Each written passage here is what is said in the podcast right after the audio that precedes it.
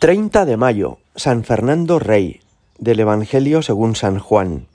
En aquel tiempo los discípulos dijeron a Jesús, Ahora sí que hablas claro y no usas comparaciones. Ahora vemos que lo sabes todo y no necesitas que te pregunten. Por ello, creemos que has salido de Dios. Les contestó Jesús, ¿ahora creéis?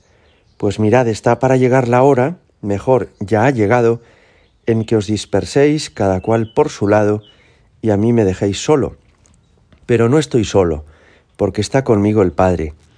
Os he hablado de esto para que encontréis la paz en mí. En el mundo tendréis luchas, pero tened valor. Yo he vencido al mundo. Palabra del Señor. Mirad, cuando estamos muy seguros de nosotros mismos, no vamos bien. Y en cambio, cuando confiamos en el Señor, acertamos. San Pedro el apóstol entendió esto muy bien. Cuando le decía a Jesús, aunque todos te nieguen, yo nunca te negaré, esa postura de orgullo interior, de autosuficiencia, de creerse mejor que los demás, no le ayudó. De hecho, en la noche de la pasión, por tres veces negó a Jesús. Y en cambio, cuando humillado por sus propios pecados, cuando consciente de su propia pobreza y debilidad, le dijo a Jesús ya resucitado, tú lo sabes todo, tú sabes que te quiero. Es decir, reconoció sus negaciones, reconoció que no era mejor que nadie, pero le expresó al Señor su deseo de seguirle, entonces sí que iba bien, y Jesús le confirmó que daría la vida por él. Hoy en este Evangelio nos habla el Señor de esto. Resulta que los apóstoles le dicen, ahora sí que creemos que has salido de Dios se sienten seguros de sí mismos, les parece que ya Jesús les ha dado suficientes pruebas con sus milagros y predicaciones para que se fíen de Él y afirmen la fe que tienen en Él. Y Jesús les dice, ahora vosotros os vais a dispersar, cada cual por su lado, y a mí me dejaréis solo. En el fondo les está ayudando a entender que cuando se sienten más seguros, no marchan bien. Es una lección preciosa esta. Los mejores católicos, los más santos, no son los que se sienten muy orgullosos de sí mismos y piensan eh, voy a hacer muchas cosas por Dios, sino que son los que se dan cuenta de que necesitan mucho a Dios y se ponen a su servicio con humildad. Hoy estamos conmemorando un santo español del siglo XIII, que fue San Fernando Rey, un hombre que entendió muy bien esto.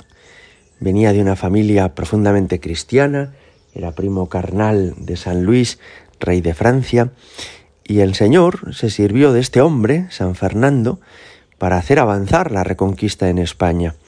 Es el hombre que libera Jaén, Córdoba, Sevilla, pero es también el hombre que desarrolla la cultura cristiana, comenzando la Catedral de Burgos, extendiendo la lengua castellana como lengua de los reinos de la península.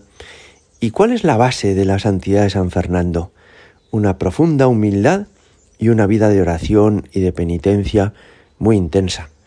Cuentan que a pesar de que tenía muchos cometidos, obligaciones y eh, reuniones y tenía que tomar decisiones para la guerra, no dejaba de ofrecer a Dios varias horas al día para estar a solas con Él en la oración. ¿Y esto por qué? Porque desconfiaba de sí mismo y confiaba mucho en Dios. San Fernando se define a sí mismo y así lo expresa en los documentos como caballero de Jesucristo. Es decir, aunque todos le obedecían por ser el rey, él entendía que él era un mero vasallo, un caballero, de quien es nuestro verdadero Señor, que es Jesucristo. Y él, con enorme humildad, quiso ponerse al servicio del Señor y buscar también el bien de todos los ciudadanos. San Fernando se convierte así en un protector de los pobres, en un defensor de aquella España que había sido humillada por la invasión musulmana y que había sido esclavizada.